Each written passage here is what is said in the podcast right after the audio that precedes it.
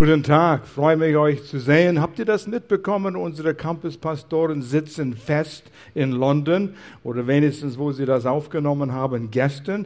Flug wurde gestrichen und da sitzen sie. Und wir haben per WhatsApp kommuniziert und ich musste schon ein bisschen schmunzeln. Wir haben ihn geschrieben, ja, jetzt kannst du deinen Urlaub einen, Tag verlängern. Ich genehmige das im Londoner Flughafen. Ja, hahaha, genieß es. Aber die kommen heute zurück und dank Technologie, wir haben sie eingeladen zu unserem Gottesdienst hier per Livestreaming und das hat gut funktioniert. Und äh, so war es kein großes Problem. Die haben einen extra Tag Urlaub gehabt. Unsere Pastoren, die sind in den USA, die genießen Georgia. Sie waren am Strand mit Will, seine Eltern, in letzter Woche. Und jetzt sind sie bei seiner Schwester, äh, auch in Georgia. Und dann geht es weiter Richtung Birmingham und dann der Bruder von Melanie, unser jüngster Sohn. Und äh, die machen oder erneuern den Kontakt mit der Familie, was auch sehr wichtig ist. Nächsten Sonntag ein Gottesdienst, aber wir haben einen Gast unter uns. Und das ist Steffen Steinler. Ich habe es erwähnt letztes Mal. Langjähriger Freund von uns, von uns persönlich und von der Gemeinde. Und äh, einige sitzen hier vielleicht und waren auf der Bibelschule in München, als Stefan die Bibelschule geleitet hat. Und äh, ich war mit ihm äh, letzt, vorletztes Jahr in Pakistan, eine tolle Woche dort mit ihm erlebt. Und er ist Evangelist vom Herzen. Und äh, er ist immer in entweder Indien oder Pakistan in den letzten Jahren gewesen, hat viele, viele Wunder erlebt. Und es ist toll, einfach sich mit ihm zu unterhalten. Und Stefan ist jemanden, den man erleben muss. Man hört ihm nicht nur zu, man erlebt ihn. Und so kommt nächsten Sonntag und wir werden von ihm hören. Und wir haben, wie ihr seht, Herz, Heart and Soul, Herz und Seele ist das Thema von dieser Predigtserie bis jetzt, das wir gehabt haben. Und es geht zu Ende heute, die letzte Predigt über diesen Thema. Und wir werden nächsten Sonntag eine neue anfangen, Sommerwunder. Und äh, Pastor Stefan wird äh, die erste Predigt darüber haben. Aber was hat es mit Herz und Seele zu tun? Wenn ihr den Videoclip angeschaut habt, dann habt ihr gemerkt, auch Gott hat uns sein Wort gegeben, damit wir ihn kennenlernen können. Und wie lernen wir ihn kennen? Sein Wort. Wir sagen, das ist ein geschriebenes Wort. Jesus Christus kam und es heißt, er war ein lebendiges Wort. Ein Wort übermittelt Bedeutung. Und so wir haben hier ein geschriebenes Wort über wer Gott ist und was sein Herz ist, seine Liebe für uns und was er vorhat mit uns. Und Jesus kam und hat uns gezeigt, wer der Vater ist. Und er sagte sogar, wer den Vater sieht, hat mich gesehen. Wer mich sieht, hat den Vater gesehen. Wer mich kennenlernt, hat den Vater, Gott, kennengelernt. Und so mit einem Buch, mit unseren physischen Augen sehen wir und lesen, mit unseren Ohren hören wir, aber irgendwann geht es in unserem Herz hinein und verändert uns. Und das ist der Ziel, den Gott hat. Wir haben diese Werkzeuge bekommen. Was war der erste Werkzeug? Wie kriegen wir Gottes Wort in unserem Leben? Der kleine Finger, der Wort, das Wort Hand.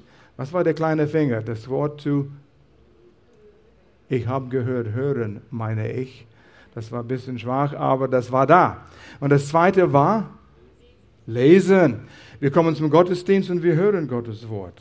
Wir können es auf äh, MP3s hören, im Auto oder wo immer. Aber dann mit Lesen ist ein bisschen mehr Anstrengung gefordert. Aber wir behalten mehr. Und das dritte war, könnt ihr euch daran erinnern? Studieren.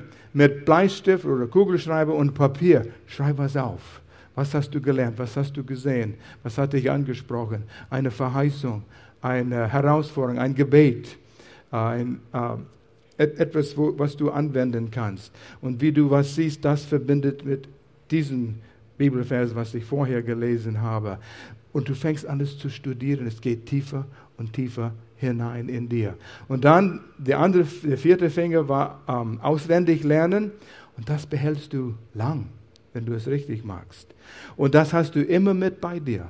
Beim Spazierengehen, durch den Wald laufen, im Auto. im Bett liegen, du kannst Gottes Wort wieder hochbringen in deinem Kopf.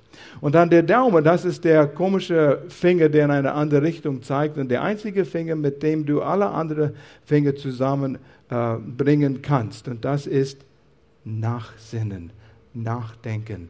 Das Wort Meditation wird benutzt, aber das Nachsinnen ist das, was wir tun müssen, wenn wir es hören, wenn wir es lesen, wenn wir es studieren.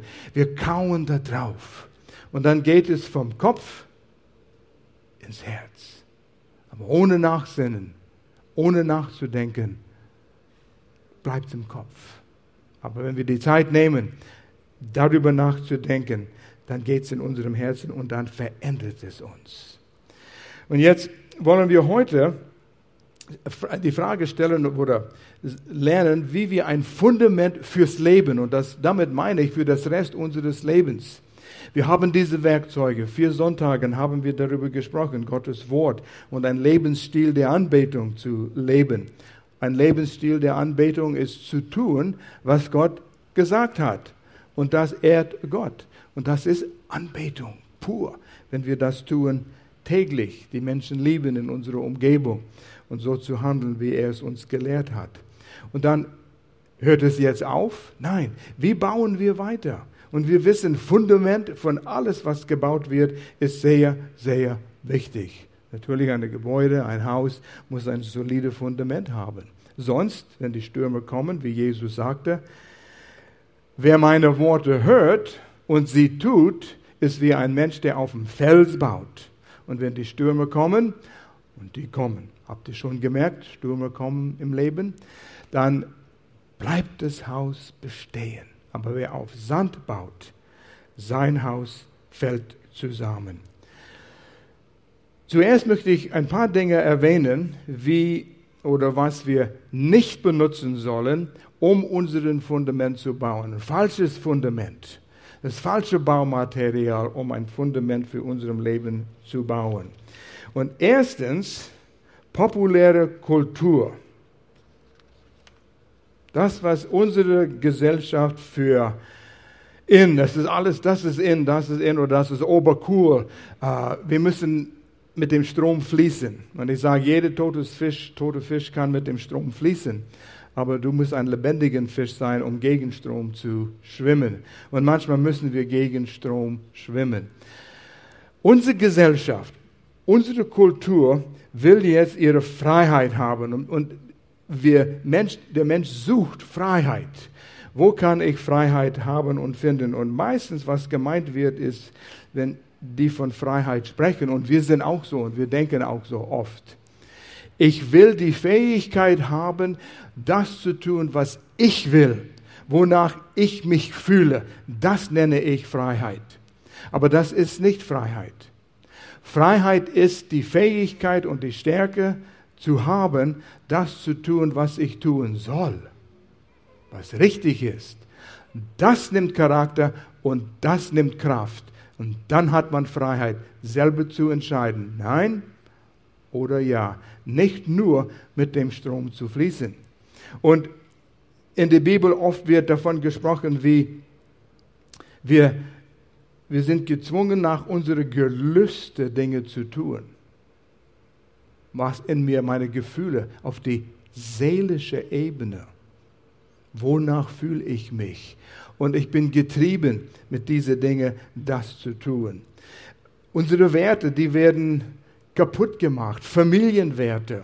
Was ist eine Familie heutzutage? Es hat sich gravierend geändert. Kinder in der Grundschule reden miteinander und sie sprechen miteinander. Und ein Kind fragt dem anderen, ja, wie viele Mamas hast du? Ich habe zwei. Was bedeutet all das? Und was werden unsere Kinder lernen über was ist Familie? Papa? Nein, ich habe keinen Papa. Ich habe zwei Mamas. Ähm, Kinder fragen einander, und mit wem lebst du? Mit deinem Vater oder mit deiner Mutter? Ich lebe mit meinem Vater. Was ist Familie? Sie haben ganz andere Werte bekommen. Aber Menschen wollen die Freiheit haben, ihr Leben so zu gestalten, wonach sie sich fühlen. Und das nennen sie Freiheit und vieles geht kaputt. Wir denken an, wie Menschen sich anziehen, wie, wie was drücken wir aus mit unserer Bekleidung? Und wir werden mit weniger und weniger bekleidet und denken, wir sind bekleidet. Und wir haben jetzt auf die Bühne, du, du, siehst es hier, du siehst es überall, du siehst es auf der Straße, Jeans mit Löcher drin. Meine Mutter hat gesagt, so gehst du nicht aus dem Haus mit Löcher in deinen Hosen hier. Nein, nein, nein, das geht nicht. Und ich bin in einem guten Elternhaus groß geworden, einem christlichen Elternhaus groß geworden. Aber heutzutage, das ist Mode. Was ist geschehen? Und jetzt sagt ihr, oh, wo geht unser Pastor hin mit diesem Predigt hier jetzt, ja? Ich, ich sage nicht, dass es falsch ist oder dass es verkehrt ist, mit zerrissenen Jeanshosen rumzulaufen, aber die Frage, die wir uns stellen müssen, ist, warum? Was druckt es aus? Warum will ich unbedingt diese Dinge anziehen? Meine Klamotten, meine Schuhe, die Turnhosen, äh, die Turnschuhe, die müssen Michael Jordan Turnschuhe jetzt sein, oder? Und in den USA, Leute haben Jugendliche umgebracht wegen ihrer Schuhe und sie gestohlen.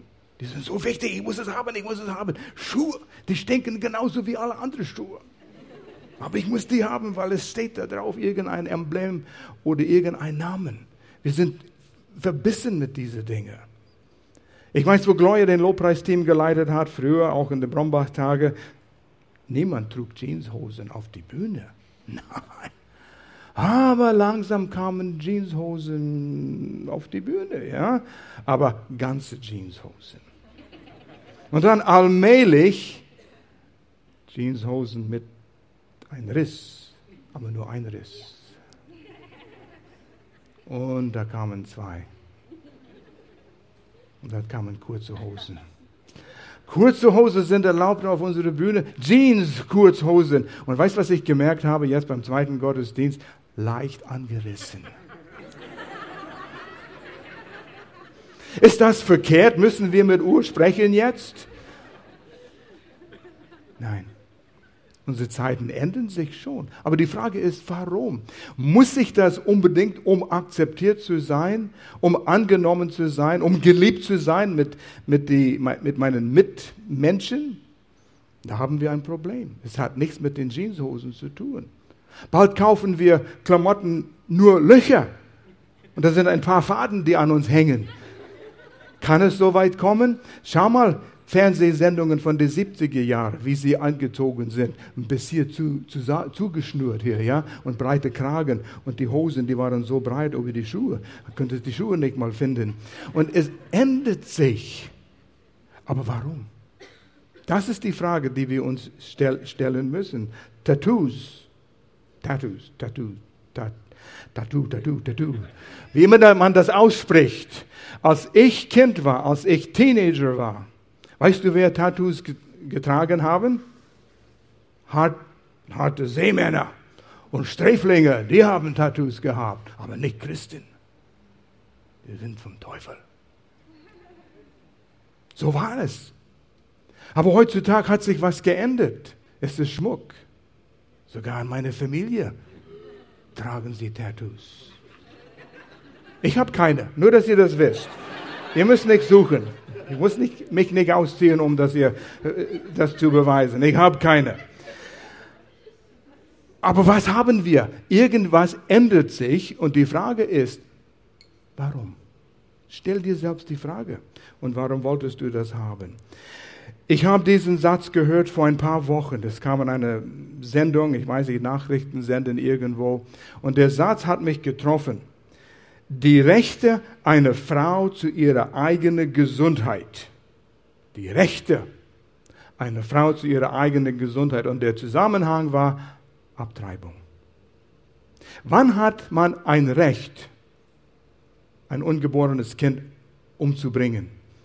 Was sind mit den Rechten ein ungeborenes Kind? Oh, jetzt fange ich an, wirklich auf Zehen zu treten und in in Wässer mich zu bewegen, die schnell über den Kopf gehen, oder? Ethik.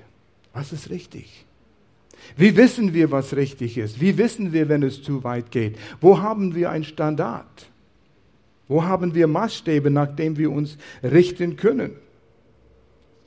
Wir sind in dieser, was wir nennen, postmoderne Generation. Nicht mehr modern, wir sind da jetzt weitergekommen. Wir bewegen uns ständig. Und ihr wisst, wenn ihr die Geschichte ein bisschen kennt, mittelalterliche Zeiten, die Kirche, sehr wichtig in die Familie, in den Leben von Menschen. Gott war Mittelpunkt in unserem Leben, in unserer Familien, im Geschäft. Es war Gott. Politik, Gott bestimmt es, die Kirche hat es bestimmt. Und dann kamen die, die, die Zeitalter der Erleuchtung und die Zeitalter der Modernismus, Humanismus. Und da war der Mensch im Mittelpunkt, hat sich gewandelt. Jetzt könnte der Mensch seine Zukunft bestimmen und sein Schicksal bestimmen. Heute sind wir in der postmodernen Zeit, wo nicht nur der Mensch im Mittelpunkt ist und Gott ist abseits für die, die ihn haben wollen, aber selbst steht in der Mitte. Ich stehe in der Mitte. Geh beim Kiosk vorbei und schau die Zeitschriften an. Wie viel haben einen Titel wie ich oder selbst? Der Titel von diesen Zeitschriften heißen das. Es zieht uns an, ja, für mich, für mich, für mich. Ich bin jetzt Mittelpunkt und ich habe meine Rechte. Was ist richtig? Was ist falsch? Was nehme ich für ein Fundament für mein Leben? Wie baue ich mein Leben auf und weiß, dass es richtig ist? Das sind Fragen, die wir uns stellen müssen. In der Bibelschule, wo Gloria nicht in der Bibelschule waren, was Klamotten angeht, die Mädchen, die müssten vor einer strengen Lehrerin auf den Boden knien und der Rock musste den Boden berühren. Und dann war es lang genug. Boah, mittelalterliche Zeiten denkst du, ja? Zeiten ändern sich. Was sagt die Bibel über unsere Freiheiten? Wann bin ich frei? Wann tue ich das, was ich tun will? Wann bin ich getrieben von meinen Gelüste, von meinem Ego? Das sind all die Dinge, die in diese Mischung hier hineinkommen. Paulus hat was darüber gesagt in 2. Timotheus Kapitel 4, Vers 3, eine gute Nachricht, Übersetzung. Denn es wird eine Zeit kommen, und es ist hier. Es ist gekommen. Wir leben in dieser Zeit, wovon Paulus an Timotheus, einen jungen Pastor in Ephesus, geschrieben hat. Denn es wird eine Zeit kommen, da werden sie die gesunde Lehre unerträglich finden, was die Bibel sagt, hat mir nichts zu bedeuten. Was die Bibel sagt, kannst du für dich nennen, nehmen, aber hat keine Autorität über mein Leben. Unerträglich. Und sich Lehrer nach ihrem Geschmack aussuchen, die sagen, was ihnen die Ohren kitzelt auf Englisch, to suit their own passions. Sie suchen Lehrer aus, die ihre Gelüste befriedigen. Ja, geh es nach. Du hast die Freiheit. Du hast das Recht, dein Leben so zu gestalten. Wo führt es hin? Paulus sagt, die Zeit wird kommen. Es ist hier. Und so ist unsere Gesellschaft. Und wir müssen lernen, wie können wir diesen Menschen helfen? Die suchen sehnsüchtig nach Sinn im Leben, aber wissen nicht, wo sie es finden können. Hör die Musik an, die wir haben. Die suchen krampfhaft für Sinn im Leben. Und manche sagen, es ist sinnlos, bring dich um. Der ist kein Sinn, so weiterzumachen. Das ist schrecklich. Aber die Bibel gibt uns Hoffnung. Die Bibel gibt uns ein stabiles Fundament. Ähm, in diesem Milieu, in dem wir uns finden, in unserer Gesellschaft, brauchen wir Offenbarung. Offenbarung. Was ist Offenbarung? Der Mensch ist eingeschränkt mit seinem Humanismus und der versteht nicht alles. Ich will keinen Gott haben, den ich mit meinem Verstand völlig verstehen kann. Ich will einen Gott, der größer ist als meinen Verstand. Und Gott ist größer wie das, was der Mensch zusammenbasteln kann. Er ist endlos. Den Gott will ich folgen. Der hat sich in diesem Buch offenbart. Der hat sich durch Jesus uns offenbart, sodass wir Gottes Weisheiten und seine Wille und Wege, wie wir unser Leben gestalten können, kennenlernen können. Das nennen wir Offenbarung. Das ist größer als was nur der Mensch selber zusammenbasteln kann. Das habe ich euch uns gegeben hier, richtig. Wir brauchen diese Offenbarung. Hier, hier kommt der Vers, was ich will jetzt. Da ist es. Sprüche 29, Vers 18. Schlachterübersetzung.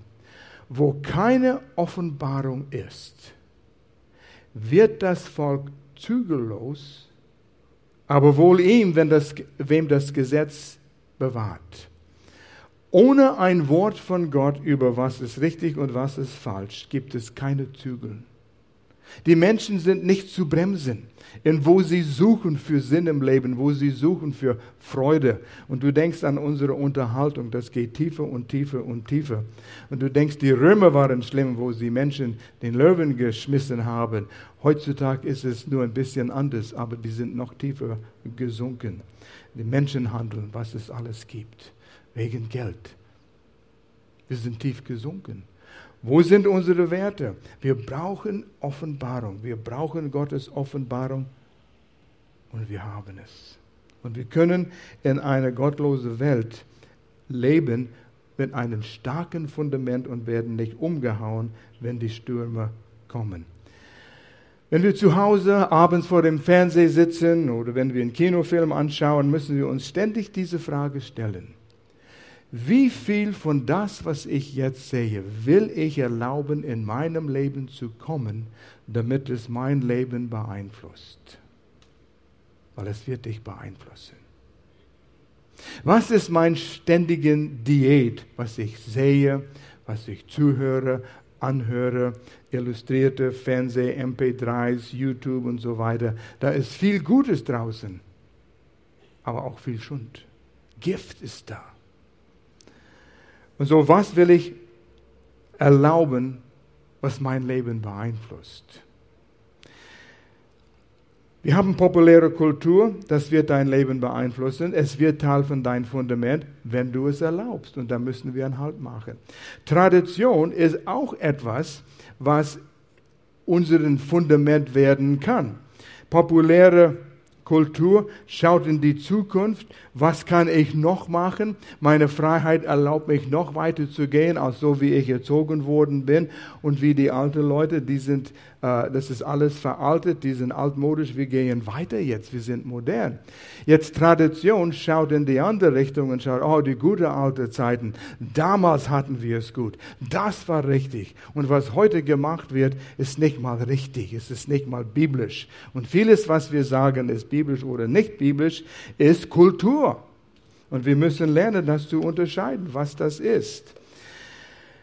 Wir dürfen nicht unsere Kultur, unsere Tradition festhalten auf Kosten Wahrheit. Was ist unsere Tradition? Jetzt haben wir die zerrissene Jeans. Manche sagen, das ist weltlich, das ist Sünde. Und wenn du darauf bestehst, wirst du Menschen verurteilen. Du wirst dich isolieren. Du wirst dich abkapseln. Und es gibt solche Gruppen, Gemeinden, die sehr gesetzlich werden und erreichen niemanden. Als, als die Musik von Elvis Presley rauskam, ich bin in einem christlichen Elternhaus groß geworden, ich habe die Zeit erlebt. Ja, uralt, ja, bist du so alt, Pastor Al? Und nicht nur Elvis Presley, also bei ihm, weißt du, seine Beine haben sich so gewählt und seine Hüfte und was die Hüfte bewegt, das ist nicht richtig. Und seine Haare waren so wie diese Wellen da. Wir haben alles kritisiert bekommen. Und dann kamen die Beatles. Oh, diese schrecklichen Jungs, die sahen hässlich aus mit ihrer langen Haare. Aber heute, wenn du ein Bild, ein Foto siehst von den Beatles, die hatten Anzüge an mit Krawatte und sie haben schöne, glatte Haare, schön geschnitten. Ja, die waren lang, aber schön geschnitten. Ich wünschte, einige unserer Jugend würde diesen Schnitt jetzt aneignen. Es sieht wirklich vernünftig aus. Und wenn die auf die Bühne stehen würden, sehen aus wie die damalige Beatles. Wow, alle Achtung. Zeiten ändern sich. Was ist richtig, was ist falsch?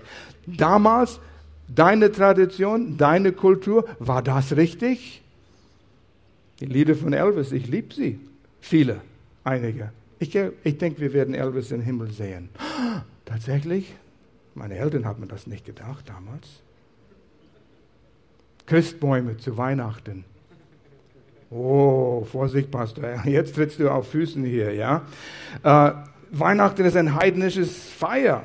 Ostern ist auch ein heidnisches Feier. Ostereier, Osterhase. Wie verdorben könnt ihr sein? Und ihr habt Christbäume in de, in, im Gottesdienstsaal hier. Meine Traditionen. In meinem Haus ist ein Christbaum ein Symbol des Lebens und Lichts. Ist nichts heidnisch an das. Gott hat diese Bäume geschaffen. Wenn du gebunden bist an das, weil die Wurzeln heidnisch waren, das ist okay für dich.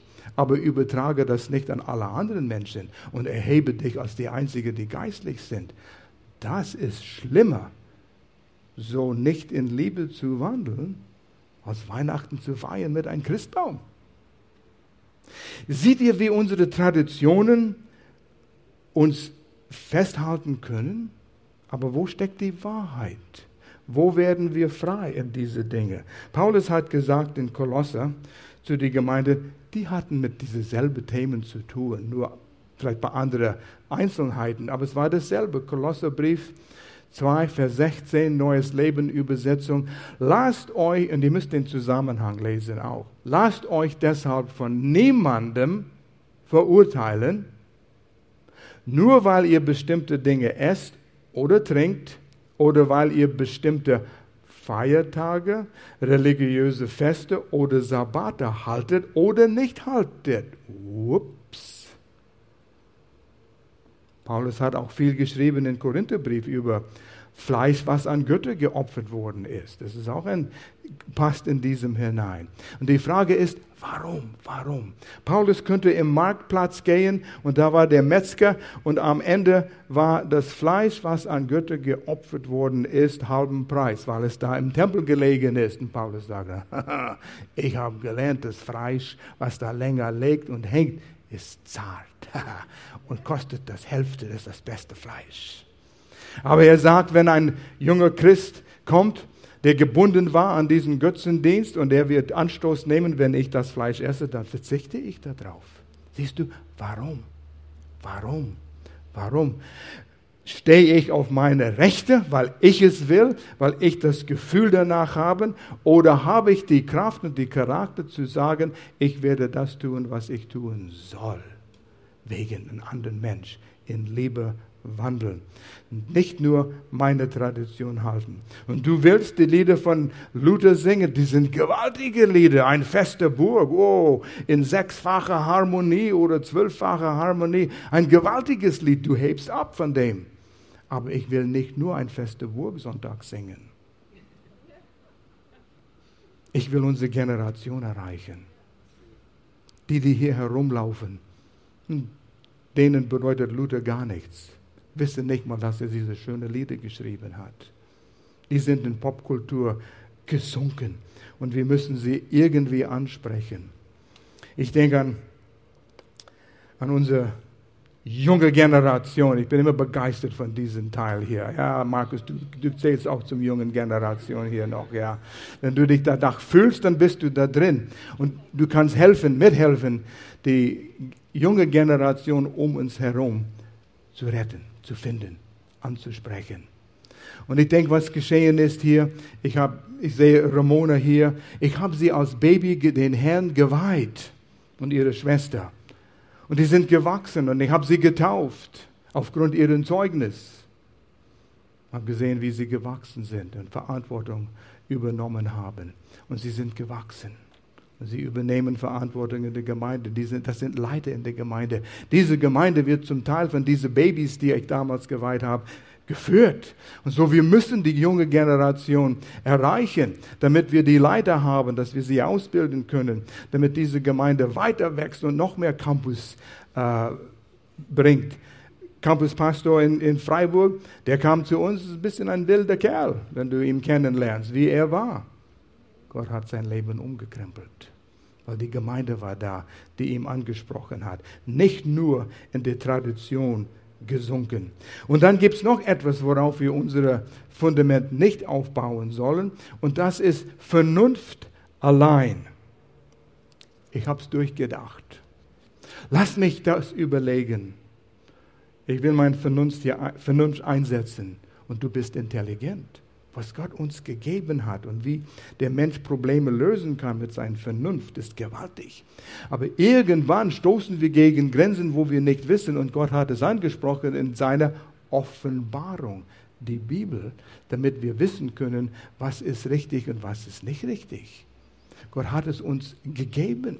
Und so müssen wir lernen, wie weit geht unsere äh, Vernunft, wie weit wollen wir es durchdenken und wie weit wollen wir es einfach tun, weil Gott es gesagt hat. Unsere Gesellschaft sagt, absolute Werte gibt es nicht. Da gibt es nichts, was immer falsch ist und was immer richtig ist. Es kommt auf die Situation. Situation Ethics nennt man das. Wie werden wir wissen, wann es richtig ist und wann es nicht richtig ist? Wir brauchen Offenbarung. Und Gott führt uns. Und er hat sogar sein Gesetz. Jeremia 33 spricht davon, was Gott in die Zukunft tun wollte. Und das hat er jetzt getan durch Jesus. Es spricht davon, sein Gesetz ist auf unserem Herz, in unserem Geist geschrieben. Durch die Innenwirkung des Heiligen Geistes. Und er führt uns. Und wenn wir ein Fundament aufbauen und wandeln in der Nähe von Gott und Jesus Christus, durch sein Wort, durch die Bibel, dann spüren wir, dann ist es nicht nur unsere Gefühle, dann haben wir das Zeugnis des Geistes Gottes in uns und wir wissen es. Unsere Gesellschaft ist so klug, sie haben Familien neu definiert, sie haben Ehe neu definiert, sie haben Sexualität neu definiert. Wir sind frei. Das haben wir Menschen selbst entdeckt mit unserer Vernunft. Und ich glaube, wir vernünften zu viel. Wann ist es richtig, ungeborene Babys umzubringen? Wer sagt es? Was ist unser Maßstab? Wann ist es richtig, alte Leute, die 500.000 Euro im Jahr benötigen, um zu pflegen? Wann ist es richtig, die endlich eine Spritze zu geben und sie zur Ruhe senden. Einschläfern. Töten. Was haben wir über die Grenze hier in der Schweiz? Sterbehilfe. Oh, ich ringe mit diesen Dingen auch manchmal. Situationen, wo der Mensch nur in Schmerzen ist, hat kein sinnvolles Leben. Es wäre human, weil er sterben will, zu helfen. Ist nicht einfach. Das sind Situationen, wo wir nicht wissen, das geht über unseren Verstand. Da brauchen wir Gottes Hilfe. Ja, wenn es halbe Million kostet, kann ich verstehen, das ist eine, eine Last an unsere Gesellschaft. Wir könnten das Geld für was anderes benutzen, für, für, für Education, für, für die Wissenschaft. Okay, dann senken wir die Barriere auf 100.000 Euro Unterhalt im Jahr. Und wo hört es auf? Geistig kranke Kinder, bringen wir die jetzt um? Sprüche 14, Vers 12 spricht von unserem Vernunft. Gute Nachricht. Mancher Mensch hält, scheint, hält seinen Weg für den richtigen. Es durchgedacht, mein Vernunft benutzt. Aber am Ende führt er ihn in den Tod und die Gesellschaft wird in den Tod geführt. Das sind mehrere Stellen in den Sprüchen, die genau dasselbe sagen. Es führt zu einem tot, weil wir denken, wir sind so klug. Richter ist ein ganz interessantes Buch in der Bibel. Josua hat Israel das verheißene Land geführt. Und dann mit der Zeit gab es Richter in den ganzen Landen, die haben gerichtet und Gottes Wille, Gottes Offenbarung den Mensch gebracht. Aber es waren gute Richter, schlechte Richter, gute Zeiten, schlechte Zeiten. Und es gab Zeiten, wo Israel mit Gott ging und dann gegen Gott war.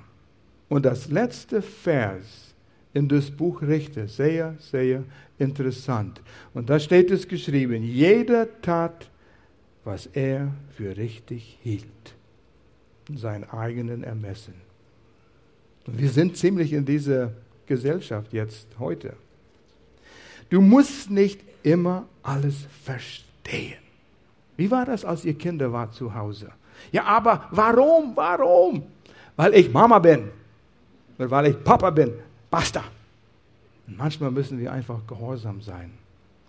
manchmal gibt, wie sagt man, Verständnis oder es zu verstehen, an die andere Seite des Gehorsams oder des Tuns. Wir tun es halt, weil Gott sagt, das ist für dich gesund, das ist der richtige Weg. Okay, ich tue es, weil ich Vertrauen habe. Und ah, jetzt verstehe ich das. So war das mit den Kindern, mit den Eltern. Wir haben es nicht immer verstanden. Nathan, als er 14-Jährige war, wie war das? Kommt mir gerade im Sinn. Gloria sagte, ja, aber Nathan, wenn du 18 bist, dann wirst du, er war 14, wenn du 18 bist, dann wirst du es besser verstehen. Und er guckt uns in den Augen und sagt, ja, aber ich bin ein 14-Jähriger und ich will es jetzt verstehen. Es reicht mir nicht. Ich weiß, wenn ich 18 bin, werde ich es verstehen. Aber ich will es jetzt wissen. Und wir wollen wissen, manchmal müssen wir nur gehorsam sein. Wo dein Denken im Konflikt mit Gottes Offenbarung ist, es ist weise, den Weg mit Gott zu gehen und irgendwann kommt das Verständnis. Und ich sage immer für neue junge Christen, bau ein Regal auf in den Hintergedanken dort mit der großen Fragezeichen. Was du nicht verstehst, kommt auf dem Regal. Und irgendwann nimmst du eine Sache runter. Jetzt begreife ich, jetzt verstehe ich. Und da kommt noch was runter. Und da kommt wieder was Neues drauf auf diesen Regal. Ich habe auch ein paar Dinge auf diesem Regal und werde Jesus fragen, wenn ich in den Himmel komme. Und ab und zu mal kommt was Neues drauf. Okay, das sind Dinge, die wir nicht benutzen sollen, um ein Fundament zu bauen. Weil wenn die Stürme kommen, dann kracht das Haus. Und jetzt, wie bauen wir ein solides Fundament? Leute, ich habe eine einfache Botschaft. Es ist nicht schwer, aber einfach wichtig. Wenn wir das nicht tun, wenn wir sagen, naja, das kenne ich, la la la la la la, der Fundament ist brüchig. Und die Stürme kommen, dann klingelt unser Telefon, hilf mir, hilf mir, hilf mir. Nummer eins, mach Gottes Wort zur Nummer eins. Naja, einfach. Und tu es. Was sagt Gottes Wort dazu? Wenn es in Gottes Wort steht, ich werde es tun. Wenn du sowas zu Gott sagst, Vorsicht, Gott, ich werde alles tun, was du in deinem Wort sagst, und ich halte mich daran. Oh, Vorsicht. Und Gott sagt, wirklich? Nimmst du mich an meinem Wort? Da kommen die Herausforderungen. Was ist mit, mit Vergebung? Oh ja, alles, ich tue alles, was außer Vergebung, was mein Vater, meine Mutter oder was der Arbeitskollege oder jemand im Dorf getan hat, das werde ich nie verzeihen. Was mein Ehepartner getan hat, das kann ich nie verzeihen.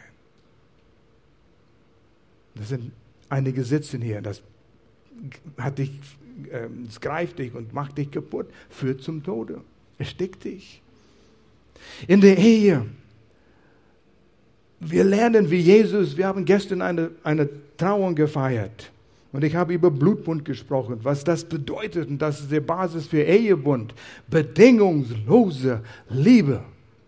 Weil ich mich dafür entschieden habe, nicht weil es mir ich will oder das Gefühl habe, vergebungsvoll zu sein, aber es ist richtig. Bedingungslose Liebe zu Zeiten, wo dein Magen fest ist und ich fühle mich verletzt. Dann bedingungslose Liebe auszuüben, das ist unmenschlich. Es ist über, übermenschlich. Mein Professor in Dallas, als ich da war, war der Kaplan für Dallas Cowboys Fußballmannschaft. Viele sind zum Glauben gekommen und diese Riesenkerle, die wollten in Jesus wachsen. Und als sie auf einen mehrwöchigen Trainingscamp äh, gegangen sind, der eine zum Professor nannten ihn Prof, sagte, Prof, gib mir etwas, worauf ich kauen kann aus der Bibel, wenn ich hier ein paar Wochen weg bin, um meiner Ehe zu helfen. Er sagt, lies Epheser 5. Fünfmal jeden Tag. Okay, okay. Es geht über die Ehe und ist gegangen oder er hat vergessen, was er sagte. Er hat das ganze Buch, alle sechs Kapitel, fünfmal jeden Tag gelesen. Das war schon gut. Aber er kam zurück und sagt, Prof, Professor, was du mir aufgetragen hast, ist unmöglich. Kein Mensch kann das tun, seine Frau zu lieben, so wie Christus die Gemeinde geliebt hat.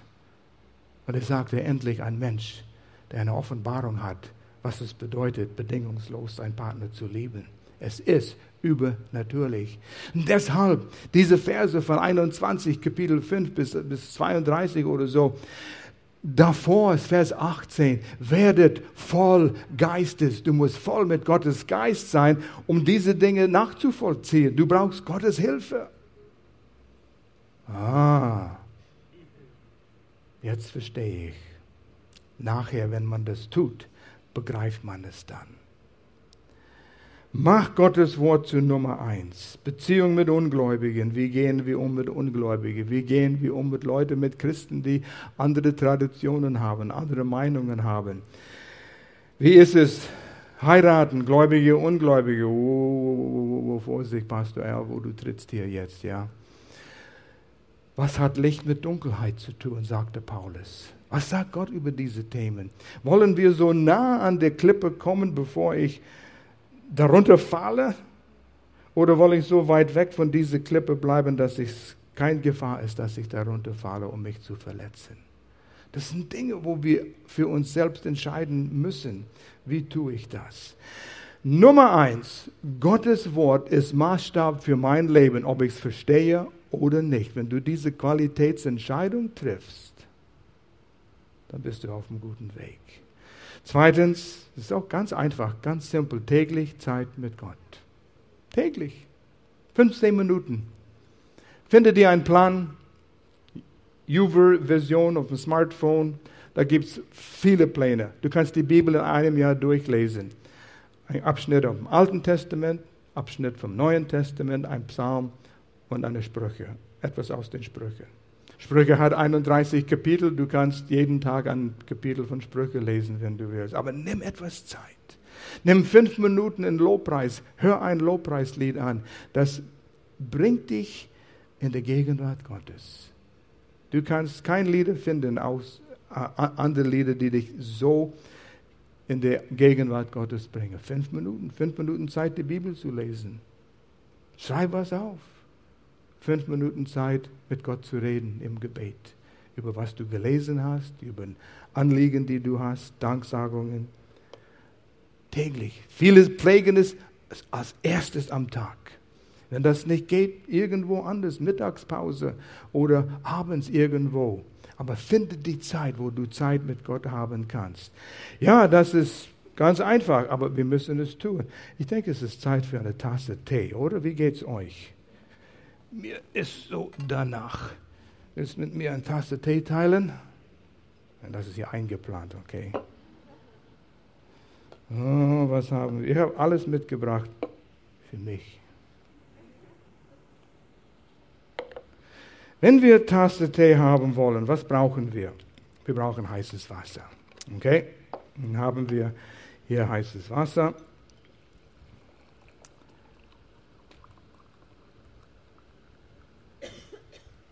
Heißes Wasser allein schmeckt nicht sehr gut, oder? Was brauchen wir noch? Teebeutel. Problem ist, viele von uns sind einmal Eintaucher. Wir kommen zum Gottesdienst Sonntag und wir tauchen uns ein in Gottes Wort und das reicht mir. Ist das eine Tasse Tee?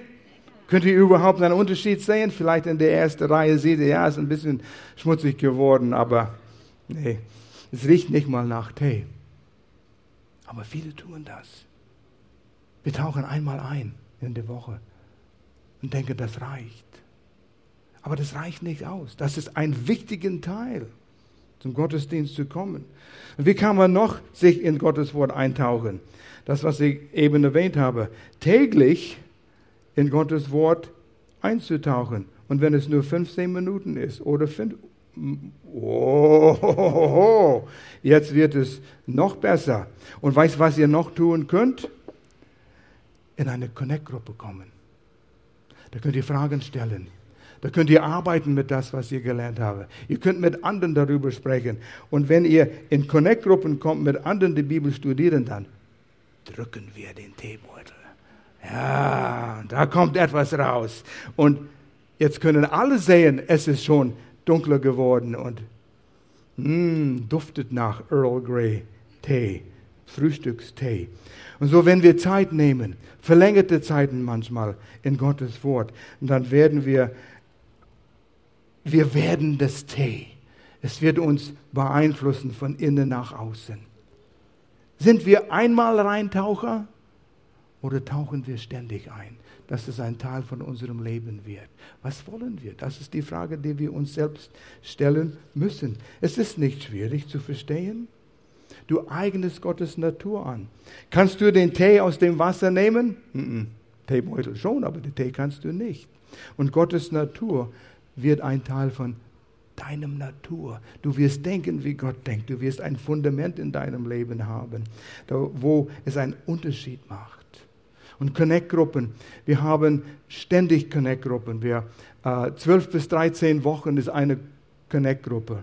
Und du kannst es wechseln danach. Du bist vielleicht in einer Connect-Gruppe, wo die Predigt äh, durchgekaut wird unter der Woche. Du sagst, okay, das reicht mir. Jetzt will ich in eine Connect-Gruppe über Ehe, über Finanzen. Ich will eine Sportgruppe. Du kannst in einer Sportgruppe über Gottes Wort sprechen. Ihr seid auf dem Fahrrad. Herr, auf dem Hügel oben hält ihr an und sagt, hey, weißt du was, ich habe was in Gottes Wort gelesen. Kennst du dich da aus mit? Und du zitierst einen Vers. Was bedeutet das? Und dann könnt ihr da austauschen. Überall, es wird ein Teil von euer Leben. Ich habe beobachtet Menschen, die in Connect-Gruppen sind, wie sie wachsen. Ich habe beobachtet junge Menschen, die zum Glauben kommen, unsere Jugend, wie sie zum Glauben kommen und wachsen und werden zur Leiter. Und ich habe eine Dame, junge Dame, beobachtet, eine Wale. Sie kam zu uns, 18 Jahre alt. Sie hat Jesus hier auf dem ersten Bank aufgenommen. Gloria hat sie zu Jesus geführt. Und nach einigen Jahren merkte ich, wie schnell sie im Glauben gewachsen ist. Und vor, oh, das war vielleicht vor ein paar Jahren sogar, hat sie was gesagt. Das war die Melina. Sie sagte, na, ich gehe heim, mach was zum Essen, höre mir drei Predigten an und gehe ins Bett. Hör mir drei Predigten an. Und dann merkte ich, warum sie so gewachsen ist. Sie ist reingedunkt und reingetaucht und reingetaucht und reingetaucht. Du kannst sehr gute Botschaften, Predigten äh, im Internet finden, die dich sehr aufbauen. Drei Predigten, bevor ich ins Bett gehe. Das ist übernatürlich. Ja, aber schau mal den Wachstum an. Das bringt es. Das bringt es. Und es muss nicht drei Predigten jeden Abend sein. Aber nur als Beispiel, wer ständig den Teebeutel reindunkt, wird zu Tee.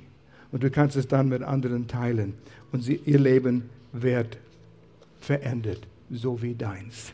Und dann das Letzte ist, steigere den Wachstum eigentlich. Das ist, was ich sagen wollte mit komm zum Gottesdienst, äh, komm zu ähm, Connect-Gruppe. Und dann benutze das als Waffe. Du wirst angegriffen. Epheser 6 sagt, die Stürme kommen. Satan schießt feurige Pfeile.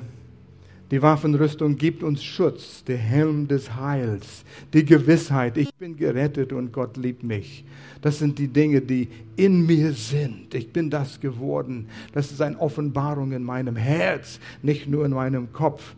Und wenn Satan kommt und schießt seine Pfeile, du Automatisch kommt 1. Johannes 4, Vers 4. Größer ist der, der in dir ist, als der, der in der Welt ist. Rambo kommt dir, Satan, aus meinem Weg. Ich bin ein Kind Gottes, ich bin geschützt, ich bin geliebt von Jesus und du kannst schießen, was du willst. Größer ist der Geist Gottes in mir, als du bist.